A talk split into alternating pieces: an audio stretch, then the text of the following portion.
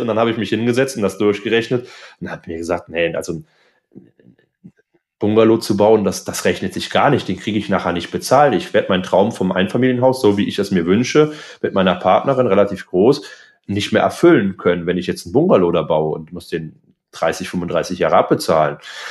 Und bin dann hingegangen und habe gesagt, okay, ich rechne mir mal ein äh, Bungalow mit einer Einliegerwohnung. Dann könnte vielleicht später noch eine Pflegekraft zu meinen Eltern dazukommen. So war mal der Gedanke irgendwie. Und das rechnete sich auch noch nicht. Und dann habe ich mit drei Wohnungen gerechnet. das funktionierte. Zumindest so die Null stand dann da. Und habe ich mir gedacht, ja, das ist doch cool. Der Immokation Podcast. Lerne Immobilien.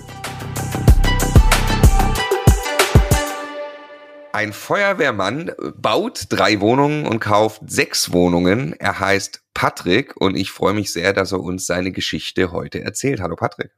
Hallo Marco, freut mich. Also wir kennen uns schon ein bisschen. Ähm, ich bin gerade hier auf Mallorca. Wir haben uns da gesehen im September zu einem Event ähm, und äh, war da schon sehr beeindruckt von dem, was du machst und mit welcher Selbstverständlichkeit du die Dinge tust. Ähm, und wir wollen jetzt ein bisschen ja wissen, wie du das gemacht hast und einfach erzählen, was du gemacht hast. Ich glaube, da kann man sehr viel von lernen. Du hast eben 2019 ein Grundstück gekauft, so gehen wir gleich chronologisch durch. 2021 hast du dann drei Eigentumswohnungen gekauft, hattest da dann die Baugenehmigung bekommen, hast auf dieses Grundstück dann im Jahr 2022 drei Wohnungen draufgebaut weitere Eigentumswohnungen gekauft. Jetzt fängst du auch noch mit Fix and Flip an, so, da werden wir gleich drüber sprechen. Ähm, ja, hast alles äh, schon optimiert, die äh, nimmst acht Prozent AFA mit und so weiter und so fort. Also glaube ich viel drin im Gespräch. Äh, Freue mich riesig drauf. Erzähl uns zu Beginn von deinem Beruf und deinem Alltag, mal unabhängig von und vor Immobilien. Ja, ähm, Beruf, wie du schon erwähnt hast, ich bin Feuerwehrmann. Das heißt, ich habe irgendwann mein Hobby mal zum Beruf gemacht, habe ganz klassisch eine Lehre gemacht als Mechatroniker, bin dann zur Feuerwehr gewechselt, habe meinen Brandmeister dort gemacht und konnte mich dort auch weiter qualifizieren. Ähm, ich sag mal so, kurz nach der Ausbildung war ja dann irgendwann mal kurz Stopp und ähm, muss sich ja erstmal ein Stückchen hocharbeiten. Und dann habe ich überlegt, okay, was kann ich machen? Habe mich dann dazu entschlossen, noch zu studieren. Ähm, habe berufsbegleitend Brandschutz studiert, bin also Brandschutzingenieur, ähm, und ähm, genau für baulichen Brandschutz, ähm, habe mit Master abgeschlossen und ähm, ja, so ging es eigentlich kontinuierlich weiter. Ja. Ist, äh, wie ist der Alltag äh, als, als Feuerwehrmann? Ist man permanent auf Abruf quasi? Genau, ja. also ich bin Leitstellendisponent, das heißt, ich sitze am Notruf, also wirklich an der 112, ähm, nehme die Notrufe entgegen. Man hat ganz viel am Telefon, was man schon abarbeitet, äh, Hilfestellungen gibt, ähm, den Hilfesuchenden, also den Bürger wirklich versucht, bestmöglich zu helfen und ja, versucht relativ schnell in kurzer Zeit rauszufinden, braucht, brauchen jetzt die Feuerwehr den Rettungsdienst, ähm, ist ein Notarzt erforderlich etc. Und kann ich vielleicht auch am Telefon schon die ersten Schritte treffen. In Deutschland fahren wir ein sehr gutes System, nennt sich strukturierte Notrufabfrage. Das heißt, wir gehen auch im Telefonat schon rein und fangen an, dem Meldenden zu helfen. Beispielsweise Telefonreanimation ist so das Klassische, einfach um die Zeit zu überbrücken, bis der Rettungsdienst da ist, dass schon was gemacht wird und dass der Kreislauf des Patienten irgendwie aufrechterhalten bleibt. Ja. Boah, ist das wichtig. Ich sage ja immer gerne so, ne, auch mal wenn früher in meinem Konzernshop und so, mein Gott, wenn da der Makler angerufen hat mit der, mit der, mit der Immobilie, dann verlasse ich das Meeting halt mal und gehe raus, weil ich mir den Deal vielleicht ja. sichern will. In deinem Fall würde ich dich bitten, deinen Beruf höher zu priorisieren ja, als den Makleranruf. Ja, es, es geht leider dann tatsächlich nicht. Ja, ja, okay. Aber wie kriegst du, wie kriegst du da ähm, Immobilienalltag unter? Ähm, ja, ich muss sagen, dass ich ähm, durch den Schichtdienst doch relativ viel Freizeit habe und ähm, ja, setze mich dann einfach zu Hause hin ähm, und, und versuche dann relativ schnell, zügig, produktiv alles ein bisschen aufzuarbeiten. Also ich nehme immer so Zeitblöcke vor. Ich bin ja noch selbstständig nebenbei mit dem Brandschutz mittlerweile und ähm, versuche mir dann wirklich so Zeitblöcke zu machen. Jetzt arbeite ich an meinem, an meiner Firma, an den Aufträgen. Jetzt arbeite ich quasi am Immobilienbusiness. Ähm, ja, und das Haus hat natürlich auch äh, in der letzten Zeit sehr, sehr viel Zeit gekostet. Okay, dann hast du beim Vorgespräch verraten, äh, dass ganz, ganz zu Beginn bist du ungefähr mit 50.000 Euro Eigenkapital gestartet ähm, und hast dich da jetzt hochgearbeitet. Ich nehme es mal vorweg, für insgesamt ungefähr 1,2 Millionen Immobilien äh, gekauft bzw. gebaut. Ähm, und ja, jetzt äh, ist natürlich toll und, und, und interessiert mich erstmal so Mindset zum Thema Geld. Ähm, wann hat das bei dir, wie alt bist du jetzt? Ich bin jetzt 28. Auch toll, ja, Wahnsinn. Ähm, wann hat das, ja, also ne, ich habe mit 29 angefangen, überhaupt Gedanken zu machen. Du bist mit 28 schon da, also äh, ja. Ähm, du hast angefangen, also davor schon über Geld nachzudenken, bevor du 2019 kam ja ein Grundstück, 2021, äh, du warst bei uns in der Masterclass, glaube ich, 2021? 20. 2020? 2020 im August gestartet. Ja. Äh, September dann abgeschlossen aufgrund ähm, Corona hatten wir ein bisschen Verzögerungen drin. Das heißt, Abschlussworkshop war dann erst im September. Okay, und du hast davor, wie standest du zum Thema Geld? Hast du fleißig gespart? Ne, ich stelle noch eine Frage davor. Deine Eltern, haben die dir Mindset schon zum Thema Geld mitgegeben?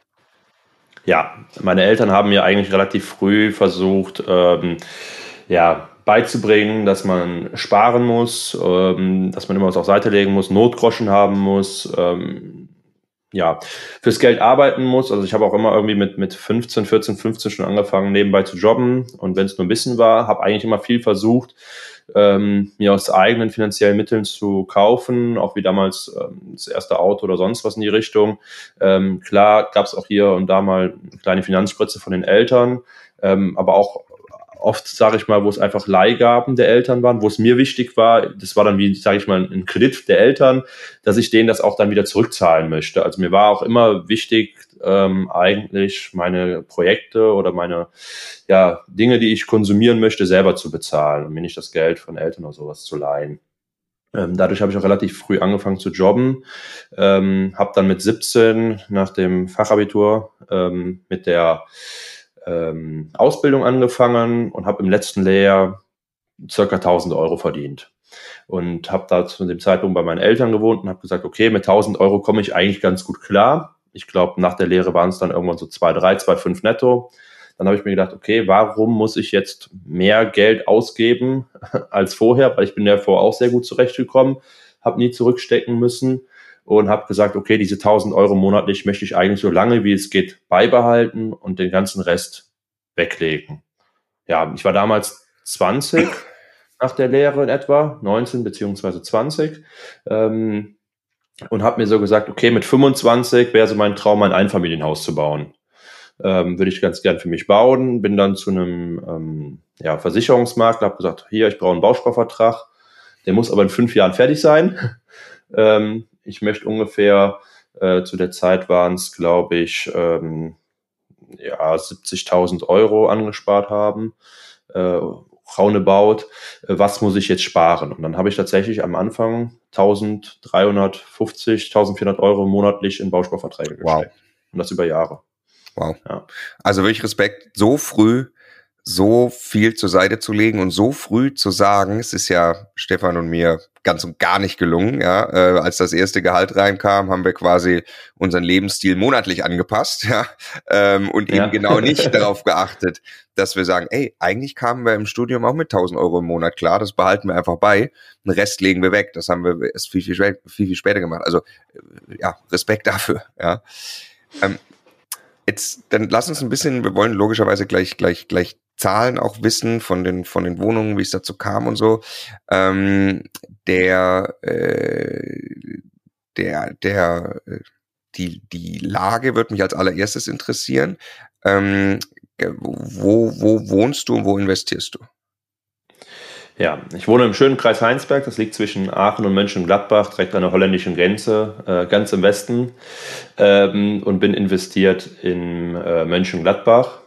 Es ist circa 20 Autominuten von uns entfernt, ist die nächstgrößere Stadt, sage ich mal. Ähm, wichtig war mir eine Stadt über 50.000 Einwohner, eine FH oder eine Uni, eine gute ÖPNV-Anbindung und auch allgemein so eine relativ gute Anbindung ans Autobahnnetz. Das bietet Mönchengladbach nun mal als ja, C-Stadt ist es trotzdem. Und das waren so die ersten ähm, Grundsätze, die ich auch damals aus eurem Buch noch mitgenommen habe, sage ich mal. Such dir einen Standort, der langfristig Potenzial hat. Und ähm, habe bei mir im Umfeld geschaut, ähm, Städteregion Aachen, äh, Düren, ähm, Mönchengladbach und so weiter. Und irgendwie bin ich am Anfang der Recherche immer wieder in Gladbach gelandet. Also immer, wenn ich was Interessantes gesehen habe, war ich wieder in Gladbach und habe ich gesagt, okay, dann jetzt voller Fokus auf Gladbach und dann fange ich da an zu suchen. Okay, das heißt, du hast dich dann wirklich festgelegt und hast gesagt, ich suche nur noch da. Und wie, wie, wie, äh, wie, wie war der Prozess, äh, wie du dich dem Markt genähert hast? Hast du Inserate dir regelmäßig angeguckt, bist dann rausgefahren und wie hat sich dein Marktgefühl entwickelt für Gladbach? Genau, also am Anfang habe ich tatsächlich jeden Tag irgendwie Immo-Scout gewälzt.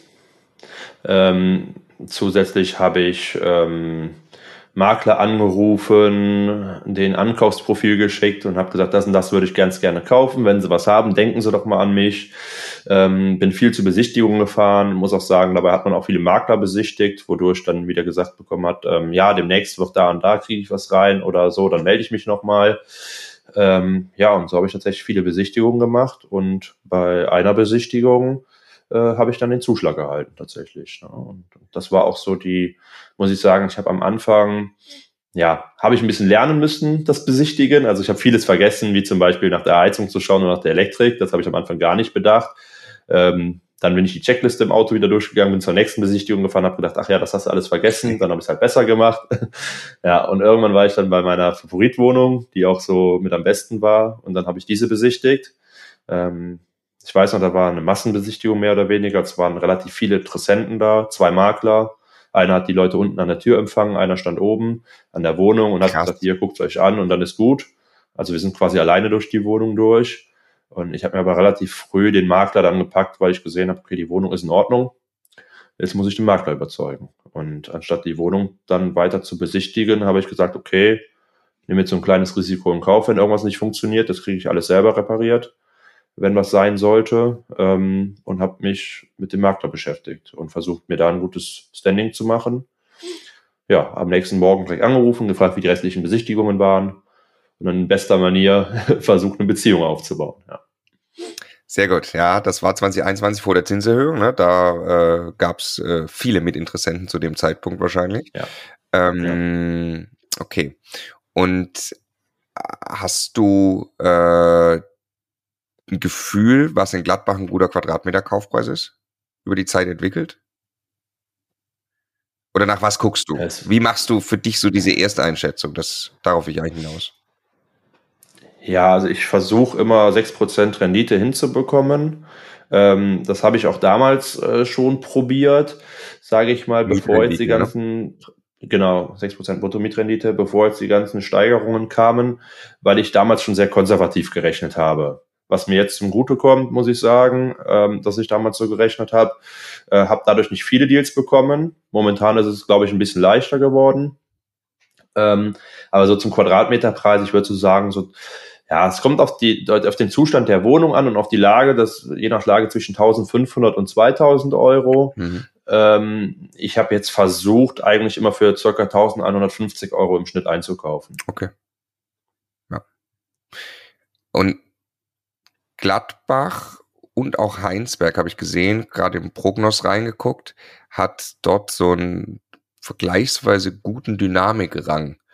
Also die sind äh, was, was äh, gar nicht so, so typisch ist, finde ich, dass man so gute Dynamikränge sieht. Also für alle, die das hören, das ist äh, Prognos Zukunftsatlas, das ist ein Ranking über alle 400 Landkreise. Da ist Heinsberg irgendwo in der 200er Region, Gladbach sogar in der 300er, also vergleichsweise weit hinten. Ja. Ähm, und hat aber, beide haben einen Dynamikrang in der 100er Region. Das heißt, da da, da passiert gerade viel Entwicklung. Nimmst du das auch wahr?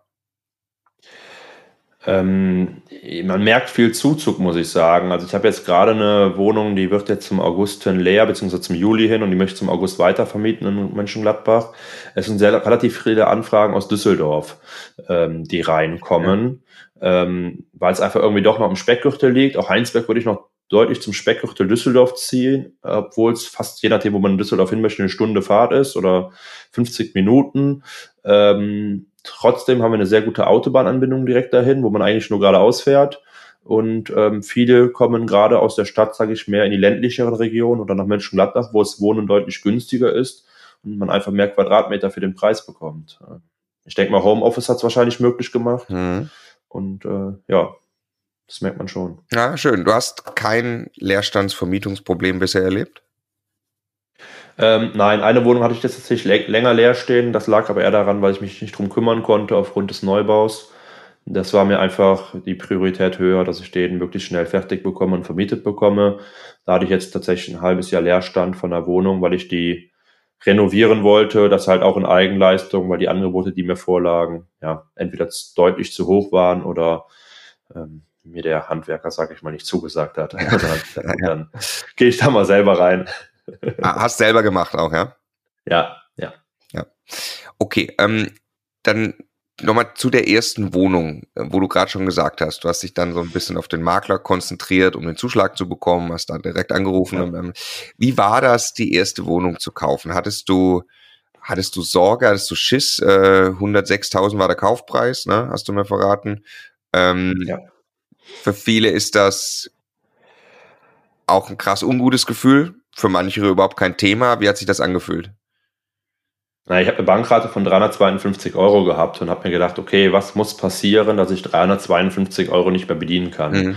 Ich habe zu dem Zeitpunkt noch ähm, ca. 700 Euro, 720 Euro in Bausparverträge investiert und ähm, habe mir gesagt, okay, sollte ich diese gar nicht vermietet bekommen etc., dann müsste ich vielleicht im Zweifel meine Bausparverträge um die Hälfte kürzen und würde das Geld dann in die Immobilie stecken, was ja quasi auch irgendwo wertstabil ist ähm, ähnlich wie ein Bausparer und ähm, hätte ja dadurch eigentlich keinen großartigen Verlust und bin mir auf jeden Fall sicher, dass ich 352 Euro Bankrate immer tragen kann. Ja.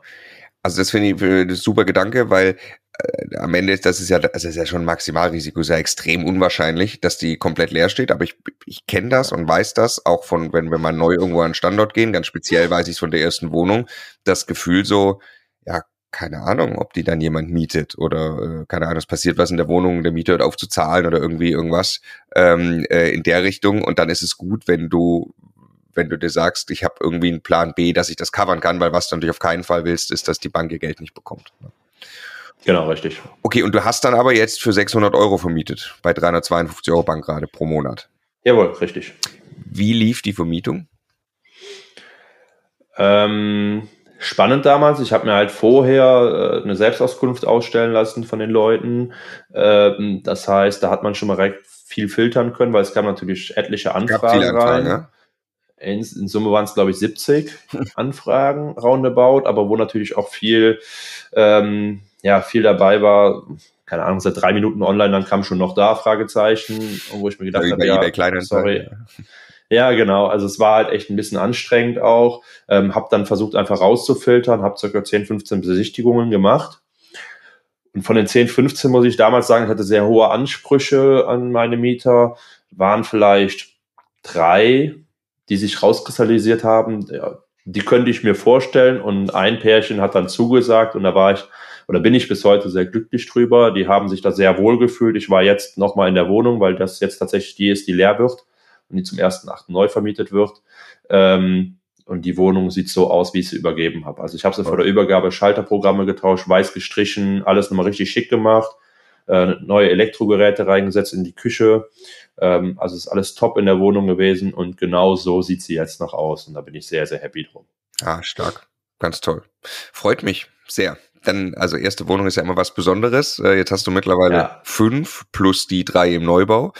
Ähm, dann lass uns jetzt mal die Wohnung kurz, würde ich sagen, nur grob durchgehen, ähm, äh, dass man ein Gefühl kriegt, was, was, was das ist. Und dann kommen wir danach in Ruhe äh, zu, dem, zu dem Thema Neubau.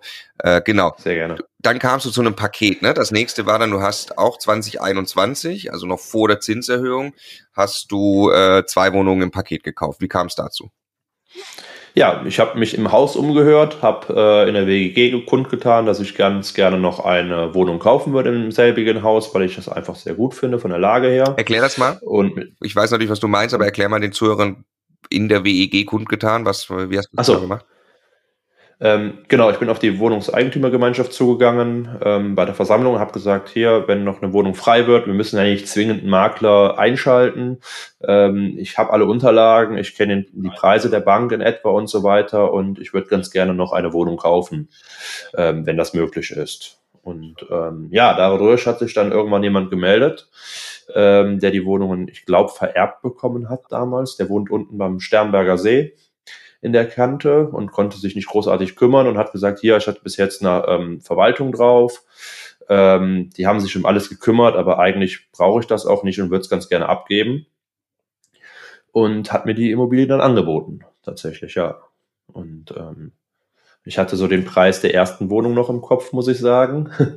Und er hatte dann von sich aus geäußert, dass er ganz gerne 80.000 pro Wohnung. Hätte. Also du hattest im Kopf 106 zu bezahlen und er sagt 80. Ja, um die 100, 110 vielleicht auch, ja. Und, und er kam dann mit 80 um die Ecke pro Wohnung. Und da habe ich dann auch wieder nicht nachverhandelt. Würde ich heute auch anders machen wahrscheinlich. Aber dann habe ich halt sofort zugesagt und habe gesagt, ja, 160 im Paket für zwei Wohnungen. Mache ich sofort. Beschreib mal die Wohnung. Ähm, ja, die Wohnungen sind baugleich geschnitten. Ähm, eine und zwei Etagen drüber, sozusagen, also zweite und dritte Etage. Die, die erste war in der ersten Etage. Ähm, ansonsten sind die eigentlich relativ alle identisch gewesen, allerdings vom Zustand her deutlich schlechter. Mhm. Das heißt, statt einem Fliesenboden im Wohnzimmer haben wir zum Beispiel ein Laminat gehabt, der kaputt ist. Wir haben teilweise ähm, die Heizkörper und die Türen so ein bisschen ja, Lackablatzungen dran, sage ich mal. Im Bad wurde mal die, die Lampe zerstört. Ähm, ja, war halt ein deutlich schlechterer Zustand, ähm, was sich dann, denke ich mal, auch im Preis niedergeschlagen hat. Aber die waren auch deutlich schlechter vermietet. Also beide waren vermietet und ähm, deutlich, deutlich schlechter. Ja. Hattest du Sorge, die Mieter zu übernehmen? Hast du die geprüft? Oder wie lief das? Ähm, ja, ich habe mir halt, ähm, ich habe halt den Verkäufer ganz klar gefragt, wie das Mietverhältnis war, wie er damit zurechtgekommen ist. Der Verkäufer war auch sehr vertrauenswürdig hat gesagt, die Miete kam immer pünktlich, da war immer alles in Ordnung. Ich habe eigentlich kaum was gehört, sagt er. Hat mir dann ähm, auch die, die Mieteinkommensnachweise geschickt, also ich glaube Kontoauszüge damals einfach geschwärzt und dann die entsprechenden Positionen offen gelassen, wo man sah, okay, die Miete kam immer rein. Eine Wohnung ist ans Amt vermietet, die andere war privat. Und ähm, nee, Sorge hatte ich eigentlich keine. Mhm. Also hab's dann, hab die Mieter ja kennengelernt bei der Besichtigung. Da war ich mit äh, jemand von der, von seiner Sondereigentumsverwaltung vor Ort. Er selber war nicht da und habe dann äh, auch mit den Mietern gesprochen, habe gesagt, dass ich die Wohnung übernehmen werde, dass ich der neue Vermieter werde und ähm, ja, was mir wichtig ist, ähm, was denen vielleicht auch wichtig ist oder was sie ganz gerne hätten, was gemacht werden soll in der nächsten Zeit. Und die waren eigentlich so wunschlos glücklich, die haben sich sehr wohl gefühlt und ähm, ja, wollten einfach in Anführungszeichen, sage ich mal, ein bisschen ihre Ruhe haben. Ähm, hab gesagt, es sollte keine Probleme geben. Alles gut, die können auf jeden Fall wohnen bleiben, bisschen Sicherheit ausgestrahlt. Ja, wie war das, das, das erste Mietergespräch? Weil ich erinnere mich sehr gut auch an Mainz, wenn man das erste Mal da drin steht, ja noch als Interessent eigentlich, noch nicht mal als ja. Vermieter, aber schon in dieser Rolle irgendwie. Wie war das? Doch, eigentlich sehr positiv, muss ich sagen. Ähm, bin ein offener Mensch und, und bin dann auch äh, proaktiv auf, den, auf sie zugegangen. Habe halt natürlich raus, versucht rauszufinden, ob mit der Wohnung irgendwas nicht stimmt. Habe halt einfach da mit denen gesprochen. Und ähm, ja, einfach zugehört auch, welche, was, was die für eine Geschichte hinter sich haben. Also die wollten dann auch einfach erzählen teilweise. Und das fand ich sehr interessant und, und ähm, offener Dialog eigentlich ganz umgänglich, so wie man sich vielleicht auch auf der Straße treffen würde, miteinander sprechen würde. Und ähm, hast du, ja, fand ich jetzt nicht sonderlich besonders. Ja. Hast du, äh, du hast jetzt ja eine Mietsteigerung erreicht. Hast du äh, schon mit, mit ihnen da gesprochen, äh, dass du mehr Miete brauchst dauerhaft, weil das eben ja deutlich zu günstig vermietet ist? Nee, das habe ich nach dem Kauf erst gemacht. Dann habe ich ja, Markus Beforts nennt es, glaube ich, das klassische Sofa-Gespräch ja. ähm, durchgeführt, hat mich da einmal angekündigt, ähm, habe mal gefragt, was gemacht werden soll, wie schon erwähnt. Äh, nochmal mit denen über alles gesprochen und dann habe ich natürlich auch gesagt, dass wir äh, momentan natürlich gestiegene Kosten haben etc. Wir müssten die Miete jetzt etwas anpassen. Ähm, bei der Dame, die nicht vom Amt bezahlt wurde, war es ich glaube, sie war gesundheitlich auch ein bisschen angeschlagen, ähm, habe ich dann so geschaut, okay, was wäre denn möglich? Ähm, ich sage, gesetzlich ist das und das erlaubt, also 20 Prozent, die wir erhöhen könnten. Ähm, ich sage, in, in anderen, äh, andere Wohnungen in diesem Objekt erzielen Mieten zwischen 550 und 600 Euro. Ähm, da war die Miete 370 und dann habe ich ja gefragt, was möglich wäre für sie wusste aber eigentlich vorher schon, ähm, dass da jetzt keine großartigen Sprünge zu erwarten sind. Und dann ähm, haben habe ich gefragt, 20 Euro Erhöhung für sie in Ordnung wäre auf von 3,70 auf 3,90. Da war sie total happy mit, weil sie hat mit viel, viel mehr gerechnet. Das war dann für mich so der Punkt, wo sich die Wohnung auf Null gerechnet hat. Und ähm, für mich war es dann super. Ich konnt, kann Rücklagen bilden, ich kann die Steuer bedienen, die nicht umlagefähigen Kosten und bin danach auf Null. Das, damit war ich happy, sie war total happy und alles war gut. Äh, die andere Dame ähm, bekommt Unterstützung vom Jobcenter. Und da habe ich dann natürlich geschaut, dass wir im gesetzlichen Rahmen die 20 Prozent erhöhen. Nach fünf Jahren war es, glaube ich, die sie da schon wohnte, war das dann auch soweit in Ordnung und äh, haben eine einvernehmliche Mieterhöhung gemacht. Ja. Okay, hast du da geholfen, mit dem Jobcenter zu sprechen? Ähm, ich habe es angeboten, ähm, muss sagen, es ist, glaube ich, am Anfang ziemlich falsch rübergekommen. Ich hatte dann, sage ich mal, die Vollmacht äh, dabei gehabt und so und habe gesagt, hier ähm, das ist eine Vollmacht, die können Sie mir unterzeichnen, ich kläre das alles für Sie, Sie haben mit nichts was zu tun, ich kümmere mich darum. Ähm, hatte auch die Mieterhöhung dabei und hatte sie mich dann gefragt, ob sie denn jetzt ähm, sofort unterschreiben müsste. Ich sage, nee, lassen Sie sich ruhig Zeit, denken Sie nochmal drüber nach, aber hätte schon ganz gerne innerhalb der nächsten Woche eine Rückmeldung.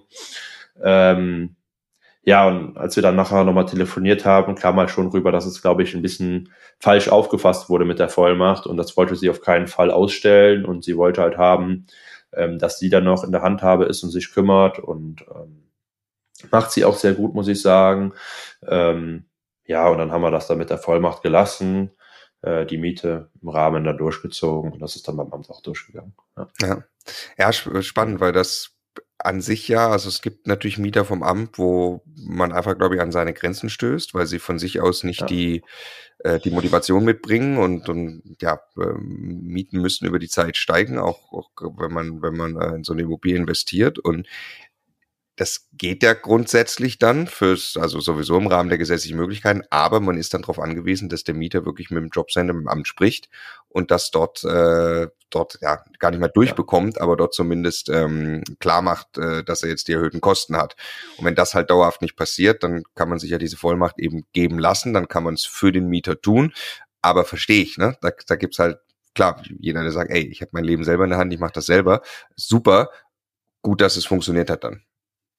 Für mich war das ja auch alles neu. Ja. Also ich weiß, es war mein erstes Gespräch. Das war, danach bin ich erst zu der anderen Dame gegangen. Das heißt, es war meine erste, mein erstes Mieterhöhungsgespräch. Ich war relativ nervös, äh, dann das noch richtig rüberzubringen, was gemeint ist, ähm, wie, wie ich es meine und, und wie es vielleicht verstanden wurde. Das waren vielleicht auch nochmal zwei verschiedene Paar Schuhe. Ähm, da lag es vielleicht auch einfach ein bisschen an der Kommunikation. Ähm, ja, letztendlich ist alles gut und, und hat alles gepasst. Hattest du das Gefühl in dem Moment, du bist der böse Miethai und die nehmen dich so wahr, als es ist jetzt ungerecht, dass du mehr Miete haben möchtest? Weiß ich nicht. Ich glaube, im Nachhinein hatte ich schon das Gefühl. Also es hat mich schon beschäftigt. Ähm, auch, dass wir danach noch ein, zwei Mal telefoniert hatten äh, über diese Vollmacht. Ähm, da hatte ich schon das Gefühl, dass es ziemlich falsch rübergekommen ist. Ähm, aber so generell nicht, nein. Okay, also das mit der Vollmacht, ne? Also war denn. Ja, genau. Also, ja. Es war bei der, bei der, äh, bei der zweiten Wohnung war ein Verständnis offensichtlich da, dass es mehr Miete braucht, aber es war einfach schwierig für sie zu bezahlen. Sie hatte vollkommen Verständnis dafür, dass ähm, mehr Miete notwendig wird und sie wusste auch, dass sie schon relativ lange sehr günstig dort wohnt und die Miete wurde ja so auch noch nicht angepasst. Ähm, und dass da was kommt, hatte sie schon mit gerechnet. Und ähm, klar, ich hatte dann erstmal auch so als Anker ihr den, den gesetzlichen Rahmen genannt, das, was Vergleichsmieten erzielen in, den, in dem selbigen Objekt. Und ähm, ja, dann halt auch mal nach ihrer Vorstellung gefragt und dann halt nachher aber auch den, sehr proaktiv den Vorschlag gemacht, nur um 20 Euro zu erhöhen, ähm, ob das dann für sie in Ordnung wäre. Und habe ihr das auch so erklärt tatsächlich, dass ich halt Rücklagen bilden muss, dass ja auch hier in der Wohnung irgendwann mal wieder was passieren muss und, und ein bisschen ähm, renoviert werden muss etc. Ähm, und äh, spätestens bei Auszug halt. Und ähm, ja, ich sag, damit würde die Wohnung sich zumindest für mich auf Null rechnen. Das wäre für mich so das Minimum, was ich haben möchte. Ich sage, ich möchte ja auch nicht großartig die, die horrenden Beträge damit erzielen, sondern es soll quasi meine Altersvorsorge sein. Und ich möchte in 30 Jahren noch Spaß an der Immobilie haben. Dafür muss sie noch guten Stand sein. Und ähm, wenn sie dann abbezahlt ist, dass ich dann quasi davon meine Rente leben kann. Ja, also finde ich ganz toll, ich bohre auch da drin so rum, äh, weil das einfach ein wichtiger, wichtiger Punkt ist. Ne? Da, da brauchen wir äh, nicht drum reden. Die, äh, die, die Miete, die Miethöhe ist ein ganz wesentlicher äh, Treiber für den Wert einer Immobilie, erstmal grundsätzlich. Ne? und logischerweise für die eigene monatliche Kalkulation, was da am Ende übrig bleibt oder eben nicht übrig bleibt. Und das heißt aber eben nicht, dass man mit der Brechstange vorgehen kann. Ganz im Gegenteil, ähm, das ist, glaube ich, sehr, sehr gut, da äh, auch vorsichtig zu sein und wirklich sich auf die Suche machen nach Win-Win-Situationen. Und am Ende gibt es auch ein bisschen Karma und probieren das auf Teufel und komm raus durchzusetzen. Ja. Ähm, langfristig gehen die Mieten eh in die Richtung. Und das ist, das ist klar, dass diese Dynamik und Mieter wissen in aller Regel, wenn sie günstig wohnen. Und sie wissen auch, ähm, äh, dass, dass die Miete an dem Standort eigentlich davongelaufen ist. So, ne? Deswegen über die Zeit und da gibt's vielleicht auch noch irgendwann mal Auszug, dann kann man neu vermieten, so, ähm, äh, dann gibt's natürlich noch mehr Miete. Ne? Also finde ich toll, da ja. äh, ähm, äh, nicht zu probieren, äh, das letzte rauszuholen, sondern 20 Euro ist, glaube ich, dann in dem Fall. Ich meine, das ist schon bei, an dem Standort, du sagst bei der anderen Wohnung ist 600 Euro Miete, ne? Äh, die hat hier genau. die, die Dame für 370 gewohnt, ähm, dann 20 Erhöhung ist tatsächlich nicht viel und äh, ja. ja, super. Also, also die ist jetzt auch ausgezogen tatsächlich. Ah, ja. ähm, braucht eine Erdgeschosswohnung einfach aufgrund ähm, ja, gesundheitlichen Zustand, denke ich mal, ähm, ist dann halt ausgezogen. Das heißt, diese Wohnung habe ich dann auch leicht renoviert und jetzt für 550 Euro in die Vermietung ergeben. Ähm, das heißt, dass man da auch eine ganz gute angepasste Marktsituation hat. Bei der ersten Wohnung, die für 600 vermietet ist, muss ich sagen, dass noch eine Küche dabei ist. Ne? Also ja. eine Küche mit neuen Elektrogeräten damals, die ist sehr hochwertig ausgestattet, die ist auch deutlich hochwertiger, die, die Wohnung. Genau. Aber toll, oder? Also nicht, ja, nicht versucht, übers Knie zu brechen, irgendwas, sondern gesagt so, hey, kleine Mieterhöhung, ist gut. Und dann, das muss man halt auch aushalten, muss man halt ein paar Jahre warten. Ähm, und jetzt hast du quasi schon aus Investitionsgesichtspunkten das Glück, äh, dass du dann schon einmal die Wohnung leer hattest, neu vermieten konntest, jetzt vermietest du auf Markthöhe, bist von ursprünglich mal 370 auf 550 gekommen. Also toll. Na, Glückwunsch. Ja, möchte ich, ja. möchte ich auch gar nicht, vielen Dank. Äh, ich möchte auch gar nicht mit der Brechstange rangehen. Ich habe mir immer gesagt, wenn die sich auf Null rechnet, dann ist super, weil dann habe ich trotzdem Vermögensaufbau über die Tilgung. Die läuft im Hintergrund weiter. Das sieht man meistens nicht, aber ist ja auch irgendwo Vermögenszuwachs. Und irgendwann kommt der Punkt, da hat man eine Neuvermietung oder man erhöht nochmal die Miete. Aber deswegen ist mir auch immer wichtig, ich bin kein Freund aktuell von, von Indexmietverträgen oder Staffelmietverträgen, sondern ich mag es einfach einvernehmlich anzupassen und auch zu schauen, wo sind die Leute in ihrer wirtschaftlichen Situation? Können die sich das überhaupt momentan leisten? Weil es bringt mir nichts, wenn ich die Miete irgendwie anpasse und nachher kommt halt raus, die Leute können sich das nicht mehr leisten, müssen ausziehen, fühlen sich jetzt genötigt oder sonst was. Das möchte ich alles nicht. Ähm, wie gesagt, es soll uns allen gut gehen und wir müssen alle durch die schwierigere Zeit, sage ich mal, gerade kommen, wo alles was teurer geworden ist. Und ähm, ja. Tolle Einstellung, Patrick. Genau so müssen wir alle denken, glaube ich. Ich mache mal die Zahlen zusammen jetzt. Ähm, hier hast du Miete 600 Euro, Miete 550 Euro, bei der anderen Miete 468 Euro, hast du mir gesagt, ne? Ähm, und hast dagegen Bankraten von 352, 271 und 271. So, also das ist natürlich schon, schon toll. Also Miete ist doppelte Bankrate fast, ne? Das ist schon ja. sehr, sehr cool. Da ist dann auch noch Platz für Rücklagen und freien Cashflow. Ähm, Jetzt machen wir kurz die Wohnungsgeschichte fertig. Das waren drei. Jetzt hast du noch zwei weitere gekauft in 2022. Ähm, hat man schon im Vorgespräch variabel finanziert. Ja. warte, warte, ich habe doch hier so ein. Warte. Man hat halt ja. auch mal Pech, so ist das Spiel. Ja. So ist es, ja. Genau, erzähl mal. Äh, Wohnung 4, 70.000 Kaufpreis. Äh, wo, wo war die und wie bist du rangekommen? Ja, äh, bei mir in Heinsberg quasi.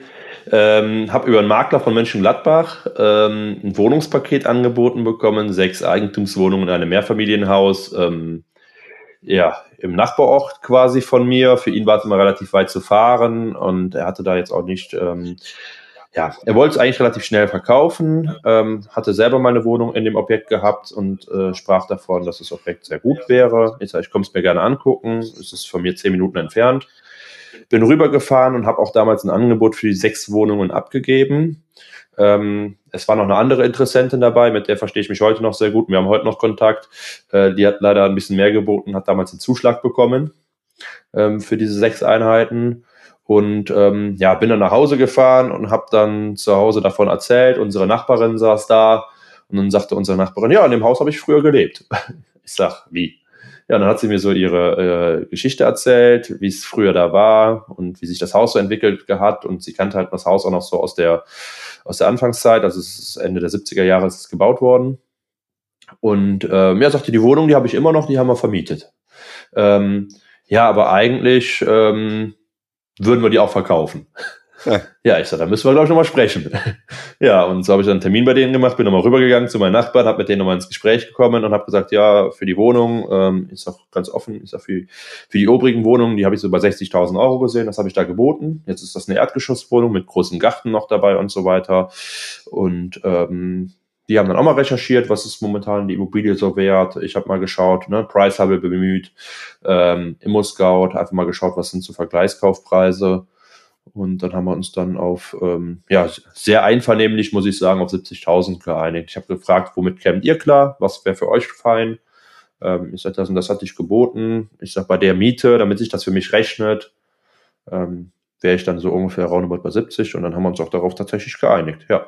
Toll. Miete jetzt auch schon bei 470 Euro im Monat, hast du mir erzählt, ne? Genau, tatsächlich ähm, auch langjährige Mieterin drin gewesen, über 20 Jahre. Also damals, wo, wo sie selber ausgezogen ist, ähm, ist die Mieterin halt reingekommen und war auch bis äh, Dezember drin ähm, hat sich da auch immer sehr wohl gefühlt. Ähm, ja, durch Corona, sage ich mal, das, was sie dann bekommen hat, war sie halt isoliert in der Wohnung, äh, weit weg von ihren äh, Kindern und hat halt gemerkt, okay, ähm, die Gebrechen nehmen zu, eigentlich äh, so alleine hier alles noch meistern, ist so nicht mehr möglich und äh, hatte dann die Chance, in einen Neubau zu ziehen, äh, barrierefrei, der ja direkt bei den Kindern um die Ecke ist und hat da einen schweren Herzens, sage ich mal, nach der langen Zeit äh, die Kündigung eingereicht und die Wohnung gekündigt, hatte sich aber selbstständig schon um Nachmieter gekümmert ähm, aus demselben Haus, die sich immer so ein bisschen, die hatten immer schon ein bisschen nach ihr geguckt, die wohnten ein paar Etagen höher und wollten gerne ins Erdgeschoss, auch mit Garten.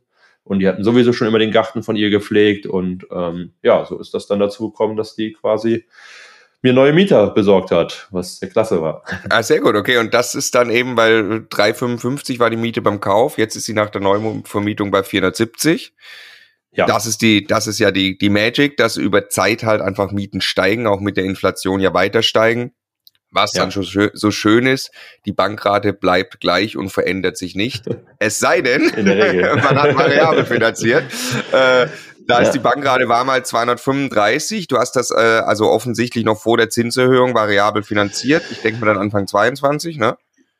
Ja, jein, genau. Ähm, Im August 22 war der Kauf. Da habe ich auch die Finanzierung abgeschlossen und da war der Zins schon bei 3, 4, 3, 5.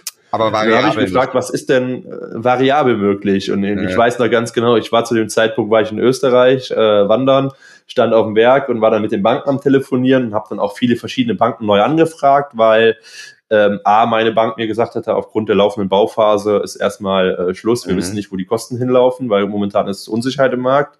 Und neue Banken zu finden in der Phase war dann auch schwierig. Ja, habe dann eine gefunden. Wie gesagt, 3,4, 3,5 war dann fest angeboten und dann war der variable Zinssatz 1,7. Da habe ich mir gedacht, ja, okay, was muss passieren, damit der Zins sich verdoppelt? Also 1,7 nach oben ja, das ist schon viel, ne? Ja, ja. Ja, heute wissen wir, es ist nicht viel. Mittlerweile ist der Zins, glaube ich, bei roundabout 4% oder sowas. Ähm, ja. Ja. Ja, die variablen so. Zinsen waren noch lange Zeit äh, äh, günstiger und haben dann ja, äh, haben dann ja nachgezogen. Ähm, ja. Jetzt bist du also von 2,35 Bankrate auf 3,87 Bankrate hoch mittlerweile, ne?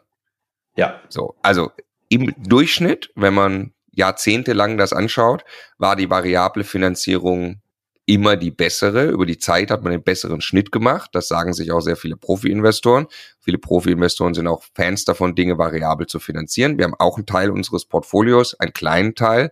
Äh, wir sind ziemlich eher Teamfestschreibung für uns selbst, weil wir dieses Risiko nicht haben wollen, haben aber auch eben einen Teil, so wie du auch, ne, gesagt, das probiere ich jetzt mal vielleicht ähm, und haben da jetzt auch schon äh, ähm, äh, ja logischerweise saftig höhere Bankraten, so wie es die, das muss man dir einfach bewusst sein. Ich meine, jetzt hast du 470 Euro Miete, hast jetzt 387 Euro Bankrate, da ist immer noch alles okay, ne, ähm, so, aber äh, ja, du hättest auch äh, weniger haben können sozusagen, ne? Gar nicht viel ja, weniger, also, aber zumindest sicher haben können. Ja. Also man muss aber auch bedenken, sag ich mal, die Zinsen, die ja gestiegen sind, ähm, klar sind es Kosten, aber die Zinsen lassen sich auch steuerlich wieder abschreiben. Ja. Ja. Also es ist ja eigentlich, wenn man so will, nur, nur, nur 40 Prozent oder sowas, sage ich mal, der gestiegenen Zinsen, die jetzt wirklich als Kosten da ja. reinzukommen. Okay, und dann jetzt, glaube ich, ähm, äh, brauchen wir es nicht noch im Detail, äh, kann man sich jetzt vorstellen, fünfte Wohnung hat 82.000 gekostet, da hast du 360 Euro Miete äh, zu Beginn gehabt, jetzt hast du 432 ja. Euro. War das eine Neuvermietung auch? Äh, nee, bestehend übernommen, ähm, auch wieder ans Jobcenter vermietet, okay. ähm, auch da 20 Prozent angepasst. Ähm, witzigerweise die Nachbarwohnung von meiner ersten, also die erste Wohnung war erstes Geschoss links, die ist erstes Geschoss rechts, auch wieder aus der Eigentümergemeinschaft raus, auch wieder ohne Makler gekauft und ähm, ja, damals die, die Mieterin schon kennengelernt, wo ich die erste Wohnung gekauft habe. Jetzt ist sie meine Mieterin. ja, äh, Bankrate ist da 411 Euro. Die ist ja. festgeschrieben? Äh, genau, richtig. Zehn Jahre. Ja. Zu welchen Zinsen dann? 4,41 äh, war der Zins und 1,26 Prozent die Tilgung. Ähm, habe äh, 87.000 finanziert, ja. also 5.000 mehr aufgrund Renovierungsarbeiten. Also über 100 Prozent finanziert, Renovierungsarbeiten noch mitfinanziert. Genau. Ja. Ähm, bis auf eine Immobilie habe ich tatsächlich alles ähm, immer fast ohne EK hinbekommen. Ja, ja. Ohnehin bist du sehr EK schon vorgegangen, weil du ja äh, den Makler vermieden hast. Ne? Also sehr, sehr geil über die WEGs ja. da anzukaufen. Das bringt natürlich fürs Wachstum was. Ne? Ja. Und wenn man sich die Mieten und die Bankraten anschaut, dann kannst du ja easy deine Bankraten bezahlen. Im Gegenteil, bleibt ordentlich was übrig. Wir machen gleich eine Gesamtsumme und alles. Ähm, aber jetzt müssen wir zum Neubau kommen. Das finde ich ja wirklich äh, bockstark. Also ich kenne viele Leute, die anfangen. Ich kenne auch viele Leute, die in ein, zwei Jahren ihre ähm, drei, vier, fünf kleinen Wohnungen kaufen. So haben Stefan und ich auch gemacht. Das ist auch großartig und da kommt richtig viel bei rum. Aber dann noch ein Haus neu bauen und erfolgreich vermieten, sensationell. Ich glaube, wir müssen 2019 anfangen, da hast du das Grundstück gekauft, ne? Ja, ja, genau, warum? richtig. Ähm, ja, warum? Ich hatte, also ich wohne in einem kleinen Dorf, wir haben 1100 Einwohner in Heinsberg ähm, und ich wollte immer hier im Dorf wohnen bleiben und ich war dann halt 2019 äh, 24 beziehungsweise 25 und anfangs ja schon mal erwähnt, mein Ziel war eigentlich immer mit 25 Jahren zu sagen, mein Haus muss da sein, mein Einfamilienhaus soll gebaut werden, ich möchte Haus zu Hause. ja, ähm, was mir damals fehlte, war die passende Partnerin. Alleine bauen wollte ich auch nicht. Ähm, das Einfamilienhaus. Und dann habe ich mir gedacht, okay, was machst du jetzt? Mietraum gibt's hier nicht. Äh, aufgrund der Ortsvereine bin ich sehr verbunden hier im Ort und wollte auch gar nicht wegziehen. Ähm, dann habe ich gesagt, okay, da muss ich halt selber Wohnraum schaffen. Hatte die Möglichkeit, ein Grundstück zu kaufen. Ähm, und habe das dann auch getan und habe mir gedacht, okay, dann baue ich da einen kleinen Bungalow, ziehe da erstmal selber ein, ähm, dann ziehe ich irgendwann in mein Einfamilienhaus, was ich mir nochmal bauen möchte und dann können meine Eltern vielleicht später da rein, wenn die nicht mehr so gut können, dass sie was Barrierefreies haben, ebenerdig, vielleicht was kleiner. Ähm, genau, und in der Zwischenzeit vermiete ich es einfach. So, ich bin aber nie in der Vermietungswelt groß geworden, sage ich mal. Ähm, meine Eltern haben immer im Eigentum gelebt, Einfamilienhaus, ganz klassisch, auf dem Dorf. Und ähm, ja, dann fängt man an, sich mal mit Vermietung auseinanderzusetzen. Wie funktioniert das? Wie geht das? Wie rechnet man das? Und dann habe ich bei YouTube einfach Vermietung eingegeben und bin dann auch relativ schnell auf euren Kanal gestoßen. Habe mir ein paar Videos angeschaut und ihr hattet damals zumindest noch, ich weiß nicht, ob es immer noch so ist, dieses äh, 10 for 10 auf eurer Internetseite. 10 mal also 10, 10 ja. Videos, a 10 Minuten. Genau. genau. 10 mal 10 Minuten gibt's und, immer noch, ja. Einfach googeln, ah, cool. 10 mal ja. 10, ja, ja. Die Notizen habe ich ja immer noch. Ich habe mir damals zwei, zweieinhalb DIN A4 Seiten rausgeschrieben, wie das Ganze funktioniert. Und dann habe ich mich hingesetzt und das durchgerechnet und habe mir gesagt, nee, also Bungalow zu bauen, das, das rechnet sich gar nicht. Den kriege ich nachher nicht bezahlt. Ich werde meinen Traum vom Einfamilienhaus, so wie ich es mir wünsche, mit meiner Partnerin relativ groß, nicht mehr erfüllen können, wenn ich jetzt einen Bungalow da baue und muss den 30, 35 Jahre abbezahlen. Und ähm, ja, dann habe ich überlegt, was ist denn vielleicht alternativ möglich und habe mich angefangen mit euren YouTube-Videos zu beschäftigen, immer mehr konsumiert und bin dann hingegangen und habe gesagt, okay, ich rechne mir mal ein äh, Bungalow mit einer Einliegerwohnung. Dann könnte vielleicht später noch eine Pflegekraft zu meinen Eltern dazukommen. So war mal der Gedanke irgendwie. Und das rechnete sich auch noch nicht und dann habe ich mit drei Wohnungen gerechnet. Das funktionierte. Zumindest so die Null stand dann da. Dann habe ich mir gedacht, ja, das ist doch cool. Habe mit meinem Onkel gesprochen, äh, der ist Bauzeichner und hat relativ viel Erfahrung. Und dann haben wir angefangen zu planen. und geplant und geplant und geplant und dann schaut man sich mal an, was, was an Baukosten momentan so herrscht. Und dann habe ich angefangen zu rechnen. War mir aber immer noch sehr, sehr unschlüssig, weil das natürlich ein Riesenschritt ist. Noch nie gebaut, keine Ahnung davon. Ähm, ja, wie geht das Ganze? Und dann kam in einem Video von euch die Bewerbung zur Masterclass.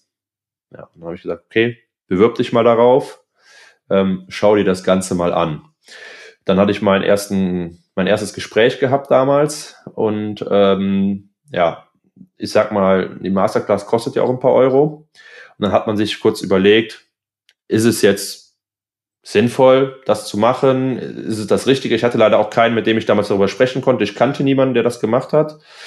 Und dann habe ich mir aber irgendwann gedacht, wenn die mir sagen, dass das, was ich vorhabe, komplett unwirtschaftlich ist und ich mich quasi in die Privatinsolvenz irgendwann stürze, dann ist das sehr, sehr gutes investiertes Geld.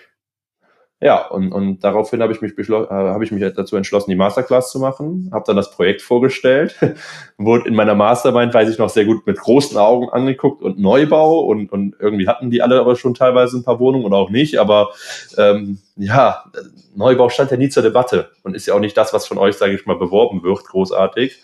Es geht sich ja immer noch um die Altersvorsorge an sich und auch das ist meine Altersvorsorge, aber halt auf einem anderen Weg. Und ähm, ja, dann habe ich mein erstes Einzelcoaching damals genommen, dann haben wir alles durchgerechnet und Mit dann wem? hatte ich äh, Markus Rekogler. Wir haben das durchgesprochen, ähm, das bewertet und er sagt, nee, das ist eine gute Idee, mach das. Setz es um und bring es auf den Weg. Ja, Toll. später dann nochmal mit äh, Martin Vosberger gesprochen. Ja, perfekt. Gleiche Meinung eingeholt, also quasi die Zweitmeinung. Äh, ich weiß auch noch, auf dem Abschlussworkshop lange, lange drüber gesprochen. Ich habe mich immer wieder zu den Spezialwebinaren für Neubau eingewählt. Äh, und dann sagt er immer, ach, Patrick auch wieder dabei. Ich sage, ja, Vortrag kenne ich schon so nach dem Motto, aber danach beim Q&A werde ich wieder ganz stark. und habe mir so immer mehr Wissen aufgesogen und äh, habe es dann einfach gemacht. Ja. Sau stark. Ganz, ganz toll. Also das beobachten wir auch, dass so jemand, der dann so aktiv natürlich das nutzt, äh, äh, der kann in der aller Regel ist dann auch erfolgreich. Tut mir natürlich leid, du kaufst extra ähm, äh, das Programm, damit wir dich davon abhalten, es zu tun. und dann, und dann, äh, dann kommt die Umsetzung. Na, Spaß beiseite, also wirklich äh, Hut ab, Respekt vor dem Mut. Wie war das? Also du, du, äh, wir werden äh, kann schon mal sagen, du hast 800.000 Euro Gesamtinvestitionskosten gehabt. Ich vermute mal, ähm, du hast am Anfang ein bisschen weniger geschätzt, es wurde ein bisschen teurer. Könnte das so sein beim Bau? Das ist vollkommen korrekt. Also ich habe kalkuliert mit 774.500 Euro. Oh, das ist aber nicht so viel teurer geworden dann, okay. Nein, tatsächlich nicht. Ja. Wobei ich dazu sagen muss, das war auch anfänglich meine Bankkalkulation mit einem größeren Puffer drin. Mhm. Also ich würde schon sagen, dass ich 20 bis 30 Prozent Puffer eingerechnet hatte, ähm, um einfach zu sagen, okay, dann habe ich noch ein bisschen Geld über. Ähm, ich habe 680.000 Euro finanziert. Ähm, 80.000 Euro gab es damals an, oder über die KfW 55 Programm mhm. gab es roundabout 80.000 Euro Zuschuss. Dann habe ich mal überlegt, das wären in Summe 760.000 und ich hatte schon aufgrund Grundstück und was ich vorher schon abbezahlt hatte etc. circa 20.000 Euro Eigenkapital eingesetzt. Mhm. So, und dann habe ich gesagt, okay, dann komme ich mit der Finanzierung ganz gut hin und hatte mir selber aber so ein bisschen die Challenge gesetzt, ich baue jetzt für 680.000. Mhm. Dann kann ich mir nämlich 80.000 Euro KfW-Zuschuss schön in die Tasche stecken. Ja hab das mal als Rücklage schon mal fürs Haus oder eventuell Sondertilgung, wenn es sich dann doch nicht so gut rechnet mit den Mieten. Ähm, hab auch damals, muss ich dazu sagen, nur mit 2550 Euro Kaltmieten kalkuliert. Ähm, ja, genau. Und wie, und wie, wie schwer war das, die Bank zu überzeugen? Also ich stelle mir vor, das ist schon eher schwieriger als die kleinen Wohnungen, dass du jetzt mit so einem Vorhaben noch kommst, oder? Ähm, ja, die Bank war erstmal schwer davon zu überzeugen, dass ich gesagt habe, ich möchte wie immer so gut wie kein Eigenkapital einbringen. Ähm, ich möchte keine Ersatzsicherheit äh, reingeben. Also ich habe noch ein Grundstück, was lastenfrei ist, wo später mein Einfamilienhaus entstehen soll. Ähm, da wollte ich aber partout nicht dran gehen, weil das ist nur dafür gedacht. Und ähm, dann blockt man natürlich erstmal bei den Banken ab. Und dann habe ich ähm, Gott sei Dank meinen Banker, mit dem ich die ersten drei Wohnungen finanziert habe. Der ist sehr kreativ. Ich muss auch sagen, der sitzt im Firmenkundencenter, ähm, was ein erheblicher Mehrwert ist, weil die einfach nochmal ein bisschen anders denken. Ähm, dann habe ich mit ihm gesprochen, wie können wir es machen? Hat er gesagt, ja, nimm doch 80.000 Eigenkapital, die musst du vielleicht in Vorschuss gehen. Ähm, vielleicht kannst du aber auch mit den letzten Gewerken sprechen, dass die einfach den die Rechnungen etwas nach hinten schieben können und du rufst dann früher den KfW-Zuschuss ab, wenn du das irgendwie hinbekommst, wenn du das getimt bekommst.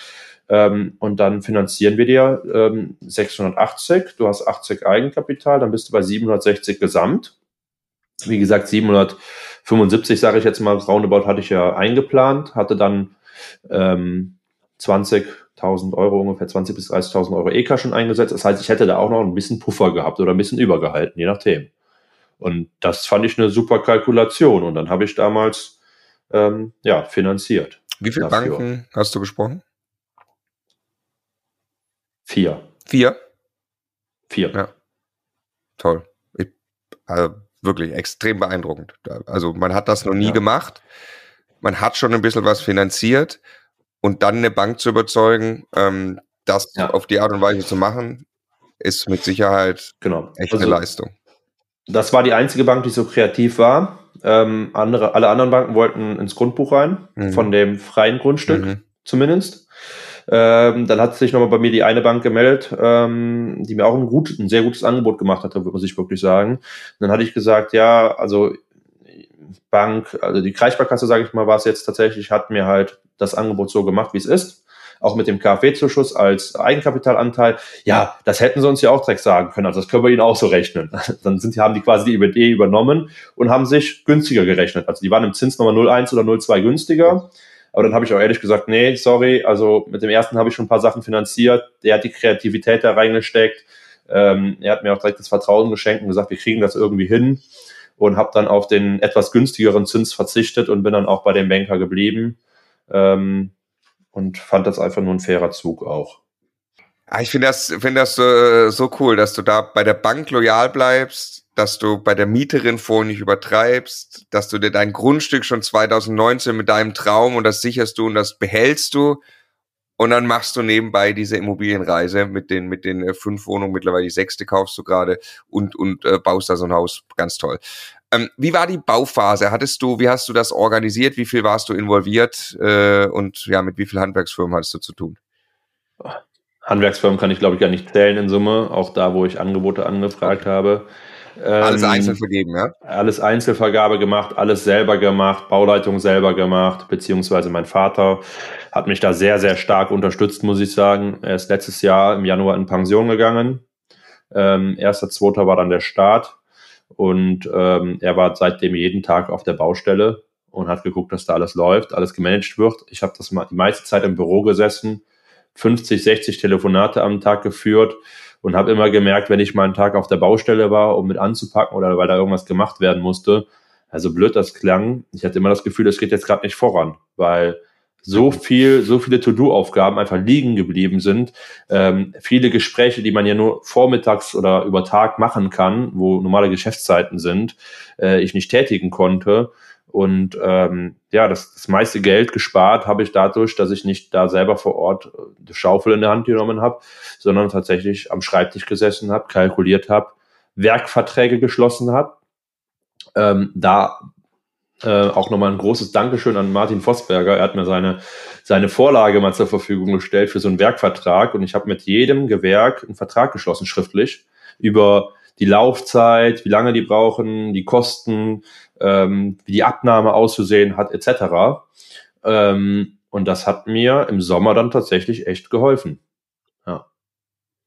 Ja, und sieht man daran, dass es nicht sehr viel teurer wurde. Also das ist ja wirklich nur eine kleine Kostensteigerung zu einer ursprünglichen Schätzung. Also Genau, ich hatte teilweise, kamen ja Lieferengpässe, also ich weiß noch mal, mein Fensterbauer hat gesagt, wir würden gerne kommen, aber wir haben gerade das Problem, unser Zulieferer hat alle in ähm, Urlaub geschickt, wegen, äh, weil die keine Aufträge haben, beziehungsweise kein Material bekommen. Ihre Fenster sind zwar da, die liefern die aber jetzt nicht aus, weil die jetzt erstmal Urlaub machen, weil die nicht genug Fuhren machen können. Das lohnt sich für eine Fuhre ja. nicht. Dann habe ich gesagt, ja, okay, aber es muss ja weitergehen. Ich sagte, der Elektriker, der Putzer, die stehen alle in den Stachblöchern. Ähm, das verschiebt sich alles hinten raus. Ich sage, im Endeffekt steht da, ähm, dass sich halt auch meine, meine Mieteinnahmen nach hinten raus verschieben. Und ich muss dazu sagen, es gibt ja noch diese 5% Sonderabschreibung, die Sonderafa äh, wenn man vor dem 31.12.21 einen Bauantrag eingereicht hat. Die läuft nur bis 26. Äh, vier Jahre kann man die ziehen, also das Veranlagungsjahr 23, 24, 25, 26. Ich sag, wenn ich ein halbes Jahr später erst fertig bin, habe ich ein halbes Jahr weniger Sonderafa. Ich sag, das sind auch Kosten, die auf mich zukommen. Ich sag, und wir haben einen Vertrag. Und dann sind die tatsächlich mit diesem Vertrag zu dem Zulieferer hin. Die Zulieferfirma hat gesagt, oh, das könnte relativ viel werden, was an Regress auf uns zukommt. Hat äh, zwei Leute aus dem Urlaub geholt und hat einen LKW mit Fenstern zu mir geschickt. Und dann haben die die Fenster eingebaut. Ja, das hätte ich nicht oh, gehabt, wenn ich den Vertrag nicht gehabt hätte wenn du den Vertrag nicht gehabt hättest ja. und wahrscheinlich auch noch für dir wirklich, also argumentativ herleiten, dass ich ja. eine Sonder-AFA bekomme, ja. stark. Ja, Echt und ich muss dazu sagen, natürlich auch der, der ähm, Fensterbauer selber, ähm, die Firma, also die war halt auch super. Ne? Mit denen kommt man immer reden, immer sprechen und äh, die haben sich auch für einen wirklich eingesetzt und waren immer sofort da. Also das muss man natürlich auch sagen, die haben natürlich auch da sehr, sehr viel mit bewirkt. Ja. Erklär doch mal für die Zuhörer kurz äh, die AFA, die Sonder-AFA. Ja, die AFA ist ja die Abschreibung oder die, die wie nennt sich das? Abnutzung für Abschreibung für Abnutzung. Ab, ja. Abschreibung für Abnutzung, genau, korrekt. Ähm, und ähm, ja, ich kann fünf Prozent des Gebäudewertes pro Jahr von der Steuer absetzen, sozusagen. Zusätzlich. Ja? Zusätzlich, genau. Das, genau. Wir haben ja seit dem ersten erst noch das schöne Geschenk bekommen, dass wir auf Neubau seit äh, jetzt auch drei Prozent äh, Abschreibung haben, generelle Abschreibung. Das heißt zusätzlich bei deinen Wohnungen, Bitte? Entschuldigung, wollte nur sagen, bei den ganzen anderen Wohnungen, die du hast, Bestandswohnung ist ganz normal zwei Prozent. Das ist üblich und man freut sich Regel, natürlich, ja. wenn man mehr abschreiben kann. Ja, genau. Ja. Schon ein krasser Unterschied, ne? Genau. Wobei ich auch da jetzt habe Gutachten erstellen lassen, dass die Abschreibung hochkommt. Ja, also kann man auch machen. Die Restnutzungsdauer kann man durch einen Gutachter attestiert kürzer einschätzen lassen, dann kriegt man die Abschreibung hoch. Genau, ja. Okay, Correct. aber hier hast du also jetzt acht Prozent Abschreibung. Das ist halt wirklich geil. Ja. Ja, das muss man sich mal wegtun. Ich habe ungefähr einen Grundstückspreis mit, mit Nebenkosten, liegen wir bei roundabout 95.000 Euro. Also ich sag mal, wenn man jetzt äh, 100.000 einfach mal abzieht, um einfach zu rechnen, habe ich 8% auf 700.000 die du absetzen kannst. Ja. Richtig geil. Ähm, okay, erklär uns noch kurz Mieterstrom. Ähm, genau, Mieterstrommodell habe ich ähm, mit, einer, mit einer Partnerfirma dann quasi aufgestellt. Ähm, das heißt, ich habe ungefähr knapp 15 Kilowatt Peak äh, PV-Module auf dem Dach. Ähm, habe mich als ja, Stromversorger angemeldet. Da muss man sich beim, beim Zoll registrieren lassen, äh, Marktstammdatenregister etc und bin jetzt quasi Stromerzeuger, äh, habe mit meinen Mietern Stromverträge abgeschlossen, äh, für die der Vorteil, der Strom, der jetzt aus der PV-Anlage kommt, den ich den verkaufe, der kommt äh, ja 15 Prozent günstiger bei denen an. So haben wir uns geeinigt, aktuell also in Zahlen 29 Cent das Kilowatt, was die bezahlen. Und dadurch, dass ich relativ viel viel Strom, ich glaube, ich habe jetzt einen Stromvertrag abgeschlossen über 13.000 oder 15.000 ähm, Kilowatt im Jahr, was ich zusätzlich kaufe, auch für die Wärmepumpe etc., ähm, bekomme ich natürlich bessere Konditionen beim Zukauf des Stroms und den gebe ich eins zu eins weiter. Also bin ich für die Mieter momentan einfach der, der günstigste Stromanbieter, so kann man sagen, und auch der grünste, weil den Strom, den ich zukaufe, der ist halt ja grüner Strom in Anführungszeichen ähm, und der Strom, der aus der PV-Anlage kommt, der sowieso. Ja. Und du hast wieder einen Steuervorteil durch das PV-Investment. Ähm, genau, den habe ich allerdings nicht gezogen. Also man hätte ein IAB etc. ziehen können, ähm, also einen Investitionsabzugsbetrag. Äh, das habe ich alles nicht gemacht, weil die Anlage unter 30 Kilowatt Peak ist und somit brauche ich die Einnahmen, mhm. die auf unter 30 Kilowatt Peak erwirtschaftet werden, nicht versteuern. Ja, das heißt, Ach. ich kann die halt auch nicht absetzen, die Anlage, aber die Einnahmen, die ich davon habe, sind steuerfrei. Das wusste ich nicht. Cool. Ja.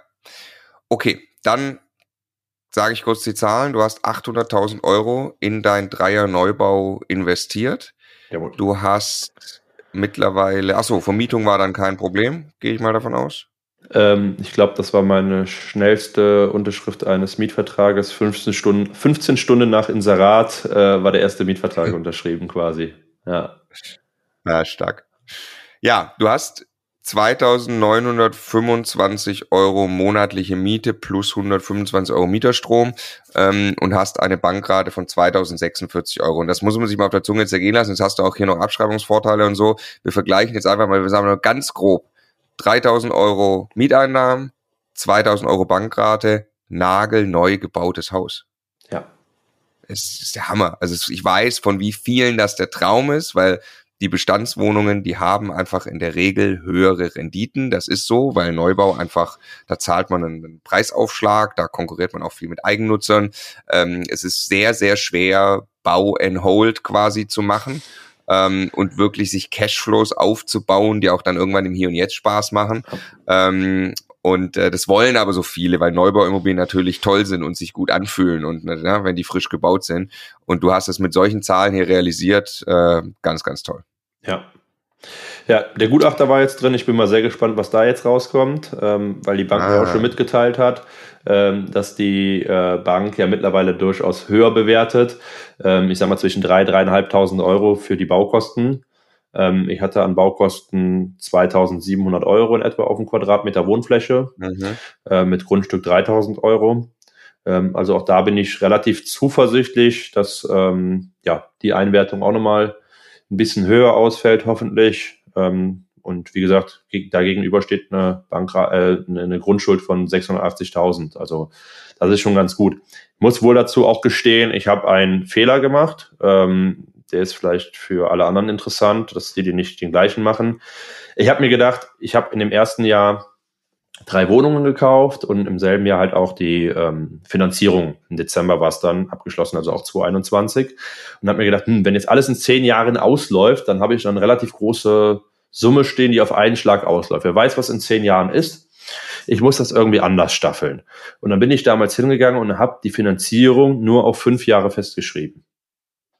So, ich hatte irgendwie nicht 20 Jahre im Kopf, 20, 25 Jahre, was damals noch durchaus gut möglich war, was momentan die Banken ja nicht mögen, aber ich hätte auf 20 Jahre festschreiben können. Es hätte mich nicht viel mehr gekostet. Ich hab's nicht auf dem Schirm gehabt. Ich habe mir nur gedacht, ich schreibe es auf fünf Jahre fest. In fünf Jahren gehe ich mhm. hin, schreibe es auf zehn Jahre fest und habe dann nach zehn Jahren, mhm. nach den anfänglichen zehn Jahren, nicht die hohe Beleihungssumme, sondern das immer so ein bisschen auf fünf Jahre gestreckt. Das war meine Idee dahinter. Jetzt muss ich ehrlich sagen, habe ich schon viele Berechnungen angestellt, ähm, was in fünf Jahren ist. Und habe mir auch ja, gesagt, die ganze, der ganze Mietüberschuss, genau, der ganze Mietüberschuss geht auf ein separates Konto. Ähm, die ganzen Steuerrückerstattungen etc., die eventuell kommen, gehen alle ausnahmslos auf dieses Konto drauf. Und ähm, so habe ich in, in jetzt noch dreieinhalb Jahren, sage ich mal, wenn die, wenn die Bankrate, wenn die, wenn die, wenn die Zinsfestschreibung ausläuft, ähm, sollte ich gut was gespart haben, dann habe ich vielleicht nur noch einen deutlich oder dann habe ich einen deutlich geringeren Beleihungswert ähm, und kann halt, sage ich mal, eventuell Sondertilgen, damit ich dann das Ganze wieder auf Null gerechnet bekomme. Weil ich muss mal sagen, das waren anderthalb Jahre Blut, Schweiß und Tränen dieser Bau. Ja, da hat man alles mitgemacht, gerade jetzt in der Phase. Aber ich habe in anderthalb Jahren meine Altersvorsorge gesichert. Das muss man auch ja. so sehen. Ja. 3000 Euro Kaltmiete, das ist ein Bruttogehalt von manchen Leuten und wenn das in 30 Jahren abbezahlt ist, ne, ich sag mal, das ist ja inflationsgeschützt, also es steigt ja mit der Inflation, aber dann habe ich in heutiger Kaufkraft 3000 Euro brutto da stehen und dann kann ich eigentlich mit 57 Jahren aufhören zu arbeiten, wenn ich das wollen würde. Nur mit dem einen Haus, was du jetzt anderthalb Jahre Nur damit. Hast. Echt stark. Ja, ganz ja. toll. Ich möchte auch noch, noch kurz, was du gerade gesagt hast, natürlich, also schade mit den fünf Jahren. Ja, ähm, ja. so, also wusste wusste niemand so. Äh, äh nur um es zu erklären, wenn sagen wir auch immer Zinsänderungsrisiko, ganz wichtig auf dem Schirm zu haben. Du hast jetzt eben gesagt, ich schreibe das fest, nur auf fünf Jahre. Das bedeutet, in fünf Jahren verhandelst du mit der Bank neu. Zwischenzeitlich sind die Zinsen deutlich gestiegen ähm, und äh, deshalb musst du dann in fünf Jahren neue Konditionen bekommen, die wahrscheinlich möglicherweise schlechter sind als die von damals. Und dann ist es sehr, sehr gut, dass du aber schon mal angefangen hast, Rücklagen zu bilden. Ja. ja. So ist das. Und in den okay, ersten fünf Jahren habe ich das. Sorry. In den ersten fünf Jahren habe ich natürlich auch erstmal die Sicherheit, dass ich von den Gewerken überall die Garantie habe und erstmal auf Rücklagen wahrscheinlich nicht großartig angewiesen bin. Ja. Okay, dann lass uns jetzt mal Vermögensbilanz äh, zum, zum Abschluss machen. Du hast schon gesagt, es macht dir ziemlich viel Spaß, deine erste Vermögensbilanz anzugucken ja. äh, und mit der jetzt zu vergleichen. Was siehst du denn da? Eine erhebliche Steigerung, teilweise ja, exponentiell würde ich sagen, geht die Kurve hoch, wobei ich immer noch vermutlich am, am unteren Level bin äh, für das, was eventuell noch kommen kann, kommen darf. Ähm, aber es hat sich ja, also alleine die Immobilienwerte sind natürlich extrem hochgegangen. Ähm, dann sieht man jeden Monat, also ich mache jeden Monat meine ähm, Vermögensbilanz immer, wenn ein Gehalt kommt. Ich bekomme am 15. ein Gehalt äh, aus meinem Angestelltenjob und dann schaue ich immer drauf, ähm, was hat sich alles geändert. Und dann sieht man natürlich auch immer wieder die Tilgung, die reingeflossen ist. Also auch das ist ja Vermögensaufbau. Ähm, und das ist einfach schön zu sehen, wie die, wie die Bankraten äh, immer geringer werden, sage ich mal, aber die Immobilienwerte in etwa relativ preisstabil bleiben. Du hast 1,2 Millionen ungefähr Gesamtinvestitionskosten sowas gehabt. Ja. Du wirst wahrscheinlich auch sowas in der Größenordnung Schulden haben. Ähm, ja, ich kann kurz reinschauen, wenn du magst. Also ich sag nochmal, ich ja. sag schon mal parallel die anderen Zahlen.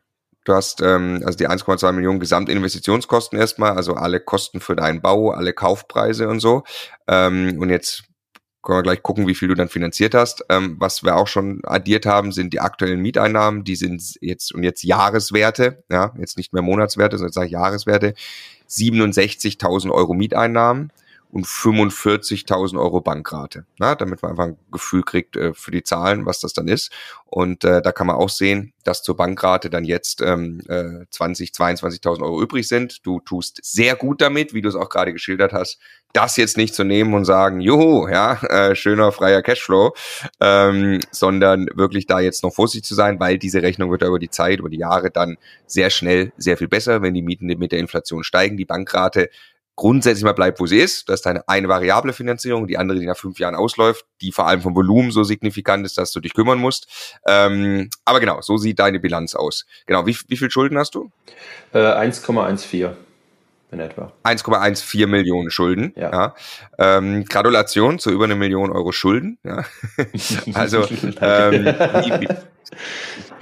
fühlt sich das irgendwie blöd an, weil es Schulden sind oder wie fühlt sich das an? Also es ne, sind ja Verbindlichkeiten, wo ich mir einfach denke, es steht halt ein gewisser Gegenwert entgegen. Und ich habe auch tatsächlich einige Immobilien, will ich schon sagen, etwas unter Wert gekauft, beziehungsweise durch die Entwicklung einfach im Wert gesteigert. Und ähm, dadurch ist der Gap ja nochmal ein bisschen größer.